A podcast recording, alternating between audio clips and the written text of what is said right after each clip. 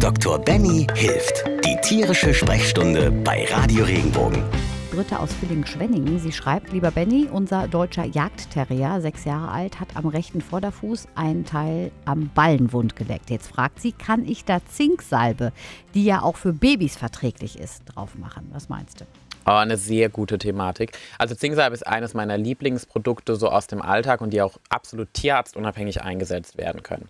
Und zwar aus dem Grund, also wenn ich jetzt zum Beispiel so einen Fall habe, wie bei dem deutschen Jagdterrier, dass wenn man sich den Fuß zum Beispiel aufreißt, eine kleine Schürfwunde, eine kleine Verletzung, ist es immer so, man bringt automatisch Keime mit rein.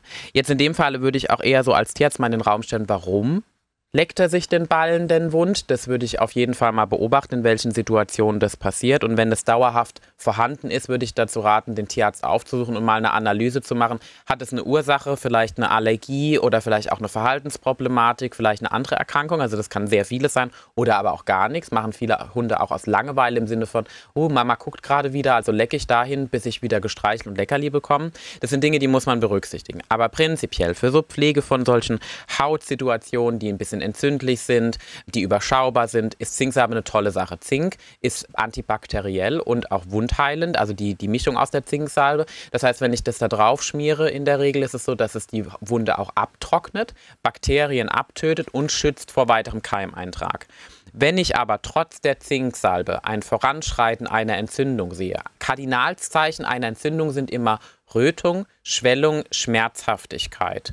Dass diese Sachen zum Beispiel, wenn die voranschreiten, dann würde ich trotzdem noch mal zum Tierarzt, um wirklich zu schauen, was kann ich damit machen. Aber die erste Maßnahme so für den Hausgebrauch und Alltag ist auch die Zinksalbe, für, genauso wie für den wunden Babypopo, super geeignet, auch für die Ballen oder andere Stellen beim Hund und Katze. Da wird ihm auch nicht schlecht von, wenn wir das, wenn der das ableckt. Das ist ein guter Aspekt. Wenn ich jetzt, wenn er zu viel davon abschlägt, dann wird er automatisch ähm, erbrechen. Das ist ein ganz typischer Effekt, weil das ja auch die Schleimhaut dann austrocknet und eine Reizung macht. Das heißt, das sollte auf jeden Fall nicht passieren. Da gibt es aber auch eine tolle Sache aus der Baby-Ecke. Wenn ich jetzt einen Hund habe und ich schmiere da Zinksalbe drauf, dann kaufe ich so kleine Babysöckchen, ziehe die einfach drüber, mache oben so ein bisschen Hafttape drumrum und fertig ist die Geschichte. Wichtig ist aber dabei, das muss man auch dazu sagen, die Socke sollte luftdurchlässig sein sein.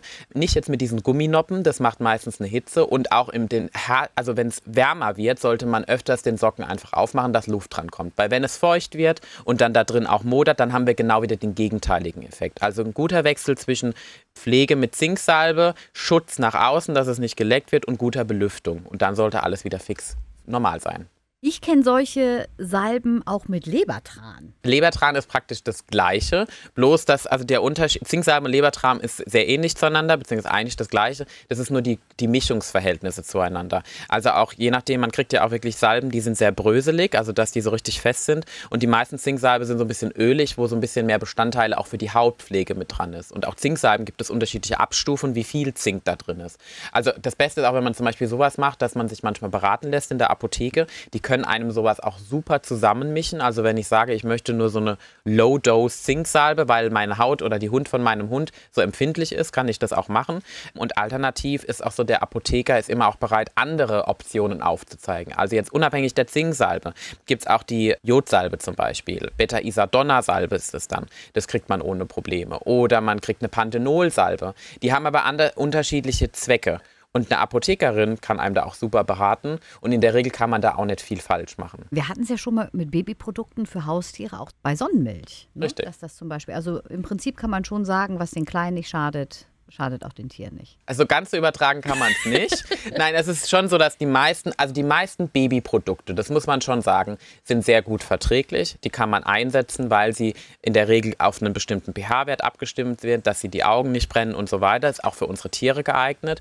Aber es gibt aber natürlich trotzdem auch Produkte, die sind für den Menschen angepasst. Das heißt, da muss ich schon ein bisschen vorsichtiger sein. Also wenn ich jetzt sowas wie so eine Salbe benutze oder vielleicht mal ein Babyshampoo für die Fellpflege oder aber auch eine Babysonnencreme, dann sollte da nichts schief gehen. Aber zur Not ist es immer so, fragen Sie zum Risiken und Nebenwirkungen immer Ihren Tierarzt. Können Sie übrigens jederzeit über regenbogen.de. Wenn dir der Podcast gefallen hat, bewerte ihn bitte auf iTunes und schreib vielleicht einen Kommentar. Das hilft uns sichtbarer zu sein und den Podcast bekannter zu machen. Dankeschön.